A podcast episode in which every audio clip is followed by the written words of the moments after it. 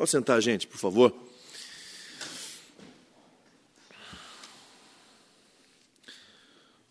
Essa,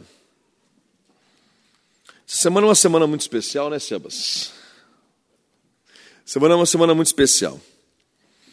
Ah, foi nessa semana que eu comemorei 13 anos de casado. 13 anos de casado. E 38 de idade. Completei 38 anos. Cara de 18, né? De 15, né? A cabeça de 12, alguns falam, mas a, a, né, idoso já, a pessoa 38 anos. E por essa ocasião, eu quero convidar vocês a abrirem as suas Bíblias no Salmo de número 38. Quero que vocês abram as suas Bíblias no Salmo de número 38. Não tem nada de mágico nisso que eu vou falar para vocês, nada de superstição. Salmo 38 para 38, não tem nada, não tem nada disso não. É só uma brincadeira, só um, um, um, uh, um movimento nesse sentido. Uh, o Salmo de número 38 é um salmo de Davi, salmo escrito pelo, ah, pelo Davi. Ah, e nós leremos esse salmo a partir do primeiro versículo, que diz assim: Ó Senhor, não me repreendas na tua ira, nem me castigues no teu furor, porque as tuas flechas se cravaram em mim, em mim e a tua mão sobre mim desceu. Não há coisa sã na minha carne, por causa da tua cólera. Não há paz em meus ossos por causa do meu pecado. Pois já as minhas iniquidades ultrapassam a minha cabeça, como carga pesada são demais para as minhas forças. As minhas chagas cheiram mal e estão corruptas por causa da minha loucura. Estou encurvado, estou muito abatido, ando lamentando todo o dia. Porque os meus lombos estão cheios de ardor e não há coisa sã na minha carne. Estou fraco e muito quebrantado. Tenho rugido por causa do desassossego do meu coração. Senhor, diante de ti está todo o meu desejo, o meu gemido, não te é oculto. O meu coração dá voltas, a minha força me falta. Quanto à luz dos meus olhos, esta, essa me deixou. Obrigado. Os meus amigos e os meus propínquos. Como é que está na, na, tradução de vocês aí? Propínquos. Os meus companheiros, né? Os meus parceiros, meus companheiros, afastam-se da minha chaga. E os meus parentes se põem em distância. Também os que buscam a minha vida me armam laços. E os que procuram o meu mal dizem coisas que danificam e imaginam astúcias todo dia. Mas eu, como surdo, não ouvia, e como mudo, não abria a boca. Assim eu sou como homem que não ouve e em cuja boca não há reprovação. Porque em ti, Senhor, espero. Tu, Senhor, meu Deus, me ouvirás. Porque dizia eu: Ouve-me, para que se não alegrem de mim quando escorrega o meu pé eles se engrandecem contra mim. Porque estou prestes a cochear, a minha dor está constantemente perante mim. Porque eu confessarei a minha iniquidade, aflige-me-ei por causa do meu pecado. Mas os meus inimigos estão vivos, e são fortes, e os que sem causa me odeiam se engrandecem. Os que dão mal pelo bem são meus adversários, porque eu sigo o que é bom. Não me desampares, Senhor. Meu Deus, não te alongues de mim. Apressa-te em meu auxílio, Senhor, minha salvação. Pai, obrigado por mais essa leitura e por mais esse momento em que podemos ler a tua palavra. Que a tua misericórdia, a tua graça nos alcance nesse momento. Abra os nossos ouvidos, em nome de Jesus. Amém. Gente, aqui o Davi está falando de dois tipos de sofrimento. Dois tipos. Um sofrimento que é causado por, digamos, por pecados não confessados, ou por um estilo de vida que se mantém de uma tal maneira que já não, já não, já não nos é encarado como pecado, entende? É como se esse modus vivendi, esse modus operandi, como por exemplo uma pessoa que, que mente e de repente, por mentir muito, acredita tanto naquela mentira que só conta mentira. Um exemplo básico do que eu estou querendo dizer. E por conta disso, por conta desse tipo de comportamento, Davi está dizendo que isso traz sofrimento para a própria pessoa. Davi está dizendo aqui no começo do capítulo 38, do capítulo do Salmo 38, que as flechas do Senhor, verso 2, se cravaram nele e a mão do Senhor desceu sobre ele, que não há coisa sã na carne dele por causa da cólera do Senhor e que não há paz nos ossos por causa do pecado dele. Veja, há sofrimento que é causado por uma insistência em se viver longe de Deus. Quem insiste em viver longe de Deus, Davi está confessando, está dizendo aqui, está fadado a uma vida de sofrimento e não é um sofrimento externo, não sei se vocês estão percebendo isso. Davi está falando de um sofrimento interno. Davi não está falando de um sofrimento que mexe com as finanças, que mexe com os relacionamentos. A gente vai chegar nisso aí ainda. Mas Davi está falando de um sofrimento de pessoas que aparentemente possam, elas podem estar muito bem o exterior dessas pessoas passa a imagem de que está tudo resolvido. Mas Davi está falando aqui, está contando um segredo interno. Um movimento de sofrimento interno. É paz nos ossos. Não há coisa sã na carne. O que o, que o Davi está dizendo aqui, que esse tipo de sofrimento só sente quem vive assim. Está afastado de Deus e insiste nesse afastamento. Nós estamos falando aqui de pessoas que conheceram a verdade, conheceram o Senhor, experimentaram a vivência com o Senhor e decidiram, por alguma razão, que o salmista não, não deixa muito explícito, ele só, ele, só, ele só deixa muito explícito o que? O pecado. A minha insistência em viver em pecado. Essas pessoas, após experimentarem tudo isso, por alguma razão, o que me leva a pensar que, independentemente da razão que te levou de se afastar de Deus, independentemente da razão que nos leva, ou que poderá nos levar, ou que nos levou a se afastar de Deus por um breve momento. Esse afastamento traz sofrimento.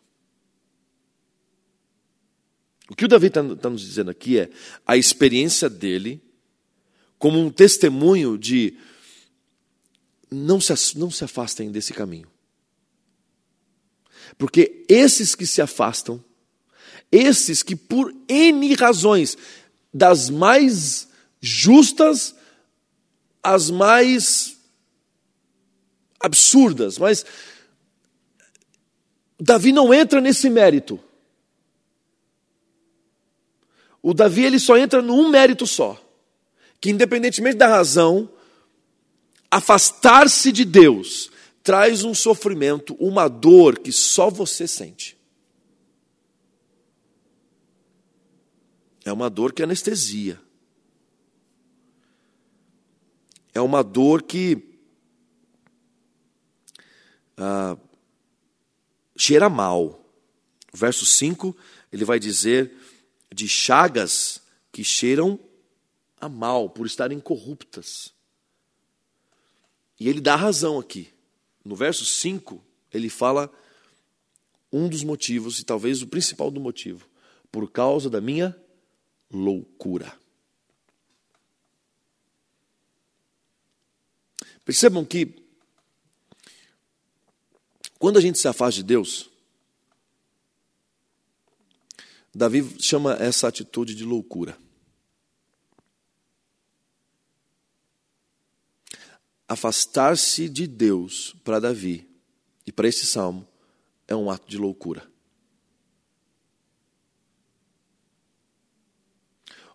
O mundo às vezes diz que é um ato de loucura procurar Deus ou buscar a Deus.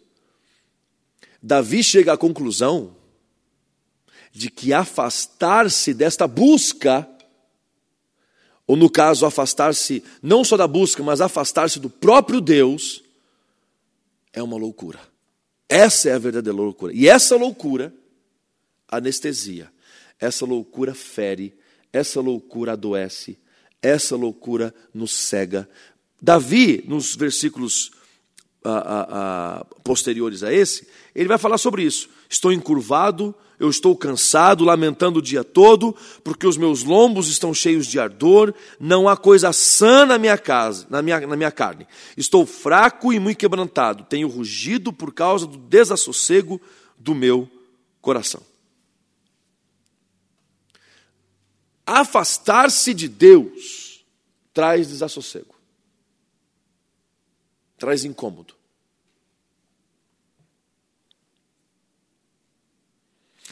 Tira a tranquilidade. Isso é uma boa notícia. No Novo Testamento, esse desassossego essa, esse incômodo, essa falta de tranquilidade, Paulo vai falar sobre essa questão uh, da relação com o Espírito Santo. É o Espírito que intercede por nós com gemidos inexprimíveis. Essa essa angústia que talvez você não saiba, essa insatisfação que talvez você não saiba de onde vem. Você olha, você olha para você mesmo, você percebe para você mesmo, você percebe que você já tem tudo. Tudo que você precisa, você tem. Talvez você não tenha tudo aquilo que satisfaça o teu desejo de consumo. Isso é uma outra coisa. Agora, tudo o que você precisa, você tem.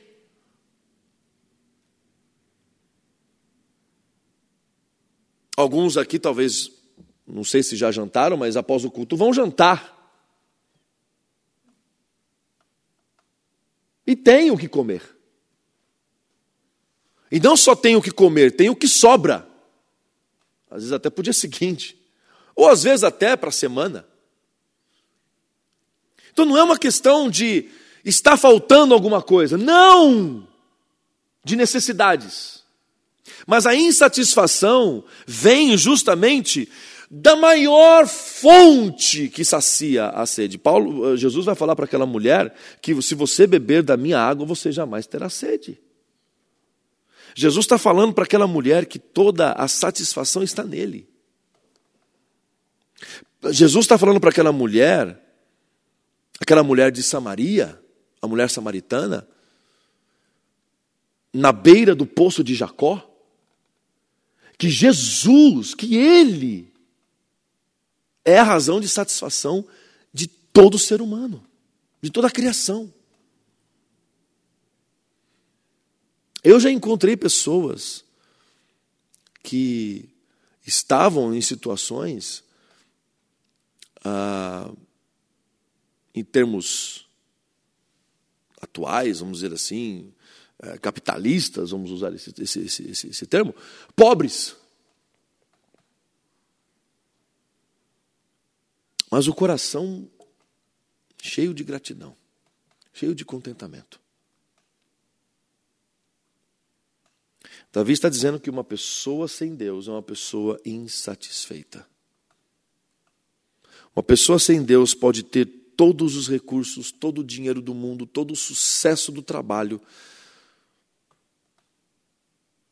mas uma hora a consciência avisa. Uma hora os ossos pedem a conta. Uma hora a alma começa a clamar. E não tem dinheiro que compra. Não tem consumo que satisfaça. A pessoa em depressão, às vezes na, no pico da depressão, a pessoa sai gasta cartão de crédito e compra e faz. E passa rápido todo aquele sentimento. É uma dosezinha relâmpago de droga. o consumismo é uma droga, como a cocaína, como a, a, o crack. Que você vai ali, compra e está sentindo aquele prazer, chega em casa, aquelas sacolas, aquela coisa toda, depois quando você tira da sacola, você desembrulha tudo, você coloca tudo, vem, passa o efeito e você percebe, estourei o cartão. Passei do limite não tenho como pagar isso aqui. E vem essa bola de neve. Do verso 9 em diante, o, Davi está falando.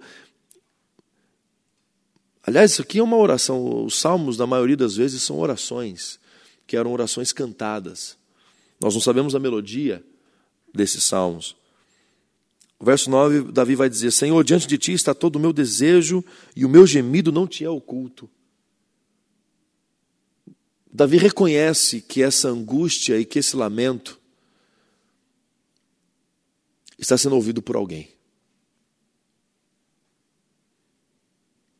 Percebam que lamento é diferente de murmuração, eu já disse isso aqui.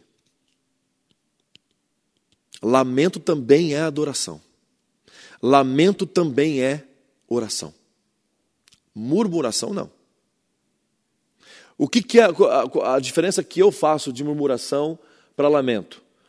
Lamento você tem a quem lamentar. Murmuração não. Murmuração é aquelas palavras soltas, né? De desabafos e tudo mais e aquela coisa toda. Lamento não. Lamento você tem a quem lamentar. O lamento tem direção. O lamento tem remetente. Aliás, tem destinatário. Tem remetente, mas também tem destinatário. O murmúrio, o murmúrio só tem remetente, não tem destinatário. Quem está escutando aqui vai escutar e. Não tem pessoas que, que são assim, e de repente você escuta e fala, mas por que, que a pessoa está assim? O que está tá acontecendo? Por que ela está falando isso? Está acontecendo alguma coisa com ela. Por quê? Porque não foi para você, não estava acontecendo absolutamente nada. É que a pessoa está vivendo uma situação absolutamente insuportável e ela não tem com quem falar. Então isso aqui é mais do que um desabafo. Desabafo, ainda mais na nossa sociedade atual, desabafo você encontra muito em rede social. Facebook é a página dos desabafos. Twitter, enfim, é a página dos desabafos. Agora, lamento, você sabe para quem você está lamentando. E o Davi deixa claro para quem é esse lamento, para quem que é? Para o Senhor. Ele está falando com ele. Aliás, no começo do salmo ele deixa isso muito claro. Qual é e para quem é que ele está falando? Ele está falando com Deus. Ele está falando com o Senhor, ele está falando com Yahweh, ou mais a, a, a, popularmente o pessoal chama e usa a expressão Yahvé. É, é, é para ele, o Deus da aliança, o Deus da eternidade e o Deus que sustenta essa aliança, o Deus que sustenta o relacionamento, o Deus que sustenta a relação. O meu coração dá voltas, a minha força me falta, Quanto à luz dos meus olhos, esta, até essa me deixou. Ele está ficando cego. Ele não está conseguindo ver as coisas direito. Os meus amigos e os meus propínquos. Que palavra é essa, não, Sebas? Propínquos. Dá para você usar agora aí, quando você for reunir o pessoal do louvor, fala, meus queridos propínquos, vamos orar aqui. Vamos... Davi começa a falar agora de um segundo sofrimento. E agora esse sofrimento não é causado não é um sofrimento interno, é um sofrimento agora externo. E, e, não é um sofrimento que é por causa dos pecados, mas é um sofrimento dos pecados dele, mas agora é um sofrimento por causa da realidade pecaminosa onde ele vive. Então tem o sofrimento interno e tem o sofrimento externo. Aí você pergunta para mim, Cris, qual foi a saída que Davi encontrou? A única possível e a única satisfatória: o Senhor. Ele descreve aqui o que acontece com ele. Os meus amigos se afastaram da minha chaga, os meus parentes se põem em distância, também os que buscam a minha vida me armam laços, ou seja, tem gente aqui querendo a cabeça do Davi. Os que procuram o meu mal dizem coisas que danificam e imaginam astúcias todo dia, é gente que está pensando no mal e para o mal acerca de Davi todo dia. Você imagina alguém que, que, que todo dia pensa mal a, a, a respeito do outro? Precisa ter muito tempo, porque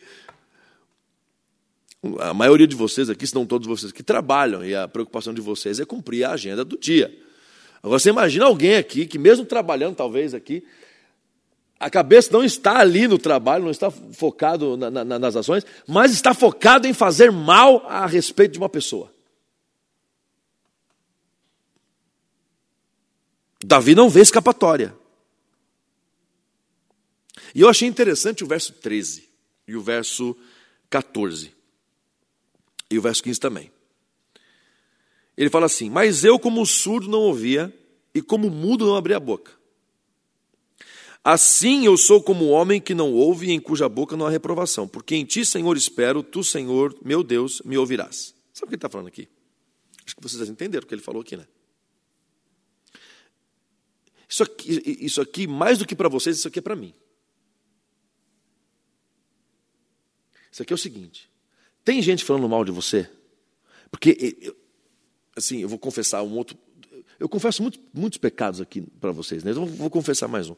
Eu, tenho um pecado que, assim, eu, eu gosto de resolver a coisa ali. Vamos, vamos resolver, vamos resolver, vamos resolver, vamos resolver aqui agora. Como assim? Aquela famosa, é, é, aquela famosa expressão, não levar o desaforo para casa. O Davi levou desaforo para casa aqui. Eu me fiz de surdo e eu me fiz de mudo. Eu fingi que não ouvi essas ameaças, vou me fingir de mudo porque eu também não vou rebater. Por quê? O Senhor, meu Deus, me ouvirá. O Davi chegou à seguinte conclusão: não adianta, esses caras estão querendo o meu mal e vão querer, assim, não, não, tem o que fazer. E qualquer coisa que eu faça, não tem aquela, aquela coisa, qualquer coisa que você diga será usada contra você no tribunal? Não tem esse negócio? É, é isso aqui. Não tem. Então, como, como mudo eu me fiz, ah, como eu, como surdo, não ouvia, e como mudo, não abria a boca. E aí, ele repete aqui a oração que ele fazia a Deus. Ele dizia o seguinte: Ouve-me. Eu estou surdo, eu me faço de surdo, mas que o Senhor não se faça. que o Senhor me escute para que se não, para que se não alegrem de mim, quando escorrega o meu pé, eles se engrandecem contra mim. Davi está levando em consideração o fato que ele escorrega. Davi está levando o fato, está tá levando em consideração o fato que ele vai fazer mancada. E não é assim com a gente. A gente está ali vigiando, a gente ali está ali o tempo inteiro, não, não vou dar corda, não vou dar corda. Tem umas horas que a gente estoura. Porque a gente também não tem sangue de barata algumas vezes, né? A gente também não. E a gente acaba estourando. O Davi aqui está levando em consideração esses momentos de estouro, ele está dizendo: Deus, que eles não usem isso contra mim. E quando eu escorregar,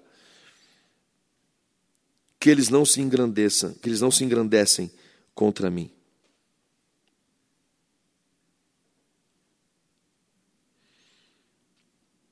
Ou seja, Davi chegou à seguinte conclusão: de que no verso 21 e verso 22, ele vai, ele, aliás, antes disso, ele vai falando várias coisas aqui, ele vai falando sobre essa questão da aflição, que, e aqui vai caminhando mais para o final, ele vai chegando a essas conclusões do pecado que aflige e das, das vozes das pessoas que estão fazendo mal a ele. E aí no verso 20, 21 e 22, aliás, no verso 21 e 22 ele diz: Não me desampare, Senhor, meu Deus, não te alongues de mim. Apressa-te em meu auxílio, Senhor, minha salvação. Davi considera aqui duas características de Deus na sua oração. O senhorio de Deus, ou seja, Deus controla e governa a minha vida, governa a minha existência, governa a minha história, Ele tem o controle da minha vida, Ele vai me guardar, e se Ele não quiser me guardar, que toda a glória seja dada a Ele. E Ele também é o Deus da minha salvação. Ele não é o meu, ele não é só o meu Senhor, que isso daí já bastaria. Mas ele também ele reconhece que Deus é a salvação dele. Não são ah, ah, os meios jurídicos, não são os meios políticos, não são ah, o jeitinho, ah, os jeitinhos, ah, não são as relações, os amigos. A minha salvação vem de Deus. Eu não sei o que você tem passado na tua vida. Talvez você esteja passando alguma situação muito angustiante na sua própria história, seja no trabalho, ou seja na sua família, ou seja com você mesmo. Ou, ou talvez até tenha pessoas aqui hoje que é, é, é, os problemas vieram de turma, está tá em todas as áreas. Está em tudo, está no casamento, está no trabalho, está na vida pessoal, enfim, está na saúde. Porque tem tempos que são assim o Davi chegou à seguinte conclusão: de que a salvação não vem de outro meio a não ser da entrega, da. O Brennan Manning tem um livro chamado Confiança Cega. Dessa confiança cega a esse Deus que é o Deus da aliança. É muito importante quando você vê no texto, talvez você pode olhar aí no seu texto, quando você, quando a palavra Senhor vem com todas as letras maiúsculas. Em algumas expressões, em alguns lugares, a palavra Senhor, como por exemplo no verso 9, vem Senhor, o S maiorzão, maiúsculo, e o restante tudo minúsculo. Mas aqui no final, o Davi, verso 21, ele vai usar Senhor com letras maiúsculas. A mesma palavra do verso primeiro. O que, que ele está querendo dizer aqui? Que é o Deus da aliança. É o Deus que sustenta a relação. É o Deus que prometeu bênção para Abraão, Isaac e Jacó. É o Deus que prometeu libertação para os israelitas da, da, da escravidão do Egito. É o Deus que fez aliança com Moisés no Monte Sinai, através das leis, através a, a, a, da, da, da peregrinação até a terra prometida. É o Deus da aliança de Josué que fez com que o povo conquistasse e ocupasse a terra prometida. É o Deus da aliança que permaneceu na história sendo fiel, apesar dos reis, dos monarcas, que alguns ali, a grande parte, tanto do reino do sul quanto do reino do norte, se desviaram dos caminhos do Senhor e Deus manteve o seu governo e a sua aliança, apesar do povo se desviar. E apesar até mesmo dos cativeiros, tanto em Israel da, da, do cativeiro assírico e de Judá o cativeiro babilônico. 70 anos cativeiro babilônico. Deus se manteve fiel. É o Deus da aliança que, após o, o, o, os cativeiros, levanta-se através dos profetas para convidar os reis e a nação para voltarem aos caminhos do Senhor. E é o mesmo Deus da aliança que refaz essa aliança, que confirma, não refaz, que confirma essa aliança enviando o seu filho ao mundo no Novo Testamento. E é o mesmo Deus que afirma e sustenta essa aliança quando em Atos capítulo 2 o Espírito Santo desce sobre toda a carne. E é o mesmo Deus da aliança que nos convida em Apocalipse a nos mantermos fiéis, porque Ele volta, Ele vem. É o Deus presente na Bíblia, é o Deus presente na história, é o Deus presente na história da fé. Eu ouvi uma coisa do pastor Ariovaldo Ramos, eu gosto muito, ele diz o seguinte: Deus ele não tem só o governo, ele não tem o controle da história da humanidade, ele tem o controle, o governo da história da redenção. O que nós temos aqui é a história da redenção. A história da redenção do mundo está aqui. O caminho de volta para casa, o caminho de volta para o jardim, o caminho de volta para o céu, para essa nova Jerusalém que João acaba vendo em Apocalipse capítulo 21. Está aqui a história. E quem é que sustenta tudo isso? Yahweh. Ele sustenta essa história. Porque foi ele que começou. Foi ele que endossou. Foi ele que, quando Abraão não acordou de manhã para fazer aliança com ele, ele mesmo fez e ele mesmo sustentou.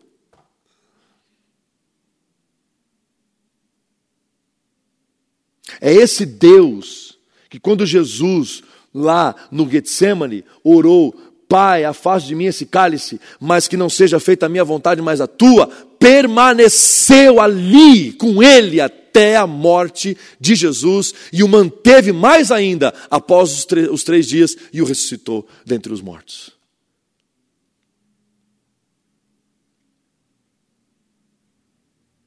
Um Deus que vence a morte é um Deus que não precisa vencer mais nada. Um Deus que vence o inimigo invencível. Que todo mundo aqui vai morrer. Todos nós aqui estamos caminhando para aquele dia fatídico.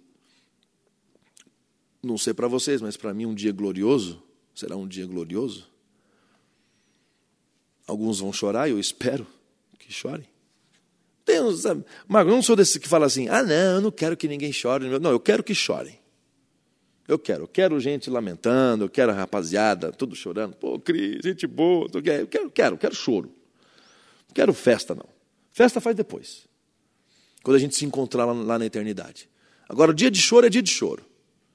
O, o, o Eclesiastes não fala isso? Que não tem tempo para chorar e tempo para se alegrar? Então vamos obedecer isso aí.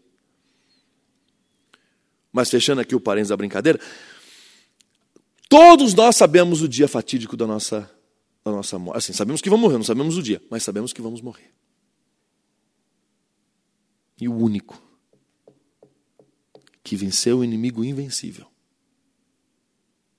é esse que sustenta a relação e se relaciona conosco. E é o mesmo que controlou e governou a história de Israel, governou a história de Judá, governou a história de Abraão, de Isaac, de Jacó, dos patriarcas, dos profetas, Moisés, da história de todos os reis, de todos os governantes de Israel e de Judá, aquele que governou a vinda e coordenou tudo, a vinda do Messias nos evangelhos, que coordenou e que governou os apóstolos, as cartas paulinas e que governa a história da humanidade. Esse mesmo te conhece pelo nome e governa a tua vida. É esse. Que não importa se você anda pelo vale da sombra da morte, ele, esse Yahvé, que para nós, que para muitos, é um personagem de uma história maravilhosa, grandiosa, épica. Esse nos conhece pelo nome, quer se relacionar com a gente, se relaciona intimamente conosco. É esse que nos fala: não temas, porque eu vou passar com você nesse vale. Então a gente acha essas histórias do Mar Vermelho, do povo do deserto, os milagres do Novo Testamento, histórias épicas, grandiosas, maravilhosas, histórias. Mas essas mesmas histórias estão acontecendo hoje na vida de vocês. É que a gente tem essa mania de achar que a grama do vizinho é mais verde. Mas não, não é e nunca foi porque a mesma cor verde do vizinho é a sua. Porque o mesmo Deus que faz regar a grama do vizinho é o mesmo que rega a sua. Por isso que Davi chega à conclusão de que por conta desses sofrimentos os olhos estão cegados, estão cegos. Que os teus olhos se abram, que os teus ouvidos se abram, que o teu coração se abra, a ponto de haver uma percepção clara, clara, inegável, de que esse Deus está com você. E de que Ele não só está com você, mas que Ele te abençoa, Ele te acompanha,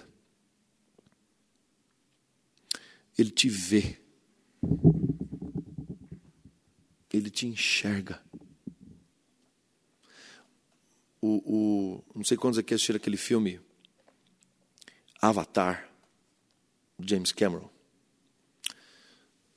Ah, há uma expressão do povo Navi quando eles se encontram a um, a um cumprimento, e o cumprimento é: Eu te vejo, eu vejo você.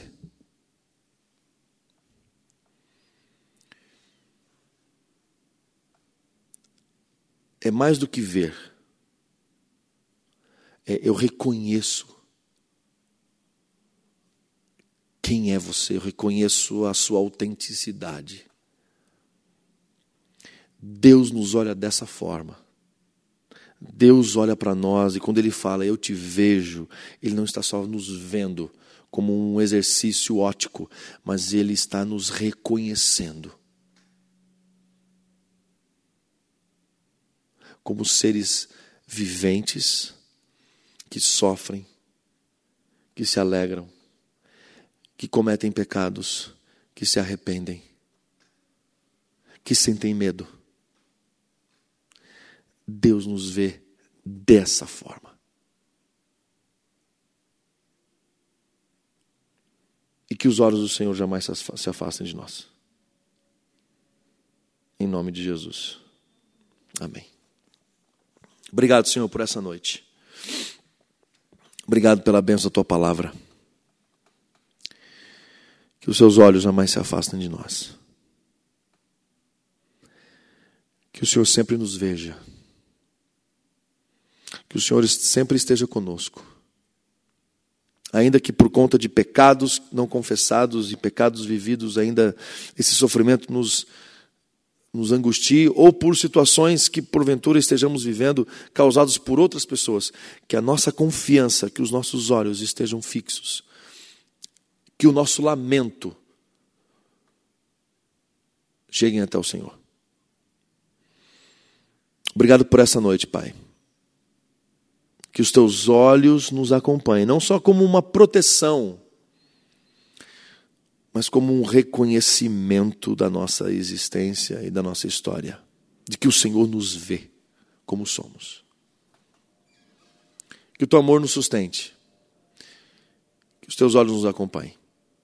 Em nome de Jesus. Amém. Fica em pé, queridos, vamos receber a bênção. Que a graça do nosso Senhor e Salvador Jesus Cristo, o amor infinito e eterno de Deus o Pai, que o Espírito Santo, as consolações, os dons, o fruto, os olhos do Senhor estejam sobre vocês e sobre todo o povo de Deus espalhado pela face da terra, hoje e para todo sempre. Amém e amém. Deus os abençoe, queridos. Vão na paz do Senhor.